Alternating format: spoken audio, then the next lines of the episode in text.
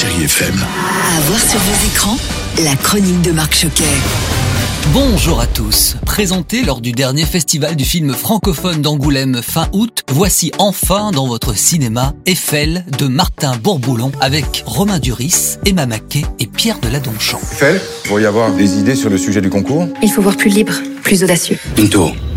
300 mètres. Romain Duris et Gustave Eiffel, Emma Maquet, Adrienne Bourgès et ils vont vivre une magnifique histoire d'amour. Eiffel vient de terminer sa collaboration sur la Statue de la Liberté mais un jour il retrouve son premier amour et cet amour est-il le bon moment? Parce que Eiffel doit présenter un projet pour l'exposition universelle de 1889 et là forcément beaucoup de choses vont changer. Emma Maquet, bonjour. On est bien d'accord, hein, ce n'est pas un biopic et ça a dû forcément vous donner plus de liberté. C'est vrai que ça nous laisse euh, pas mal de liberté dans chaque étape du processus de création du film, donc euh, que ce soit dans l'écriture, que ce soit dans les répétitions, dans les lectures, dans le maquillage, les costumes, et ensuite nous avec euh, la création de nos personnages. On n'est pas figé dans quelque chose de codifié et voilà, de rigide. Romain Duris, bonjour. Comment avez-vous travaillé un tel personnage? Par rapport au travail d'acteur, moi j'ai fait des recherches sur Gustave Eiffel, j'ai lu beaucoup de biographies, etc. On s'est pas arrêté en se disant mais non, Gustave Eiffel était comme ci ou comme ça. Donc il n'y a pas beaucoup d'espace et de temps vraiment dessiner un, trait de caractère très précis d'un Gustave Eiffel sur lequel on se serait mis d'accord. C'est très libre et très spontané sur les événements qui sont dictés par le scénario.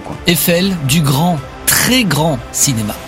Et je poursuis avec un grand film familial, Le Loup et le Lion de Gilles Demestre. Je ne sais pas si vous vous souvenez, mais son précédent film qui avait eu un beau succès s'appelait Mia et le Lion Blanc. Flo, tu vas jamais le croire. Viens voir. Il y a un louveteau, un lionceau et. Bon sang, qu'est-ce que c'est que ça?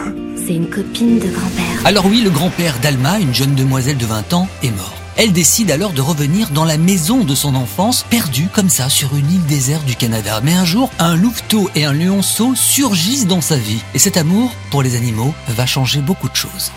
Et sinon, on a des nouvelles de la famille Adams? Oui Eh bah tant mieux, c'est dans les salles cette semaine. La famille Adams 2, une virée d'enfer, c'est le titre. C'est la nouvelle aventure qui comblera petits et grands. À noter que Kev Adams continue à prêter sa voix à l'un des personnages. Et puis je termine également avec pour les amateurs de films à suspense, avec L'homme de la cave, c'est le nouveau film de Philippe Leguet avec François Cluzet, Jérémy Régnier ou encore Bérénice Bejo. Vous allez nous rendre les clés. Ah, non.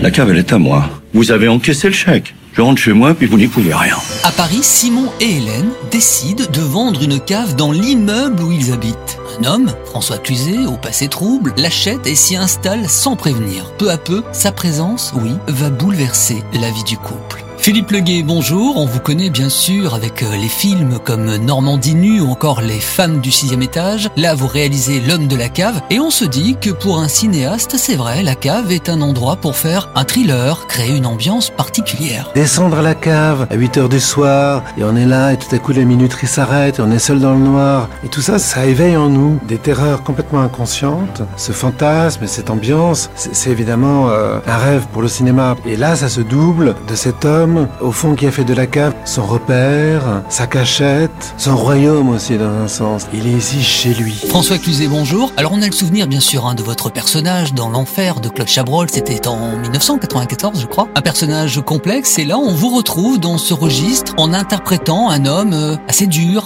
ambigu parfois. Pour un acteur ça doit être jubilatoire. Moi, ce qui me plaît dans cette idée, c'est que les monstres ont quelques qualités. Le but de ces gars-là, c'est d'être écoutés. Donc, comment pouvez-vous être écouté En étant en parlant doucement, sans aucune forme d'agressivité, un peu comme quelqu'un qui est de bonne foi et sa conviction ne lui permet pas d'hausser la voix. Il dit simplement Je pose des questions. Est-ce qu'on a le droit de poser des questions? Et en ce sens, il remet en question. À noter que c'est une histoire vraie. Merci de rester fidèle à ce podcast et à toute l'actualité du cinéma près de chez vous. On se retrouve bien sûr mercredi, samedi et dimanche à 10h45 sur Chéri FM. Bon ciné à tous. Retrouvez cette chronique en podcast sur chérifm.fr.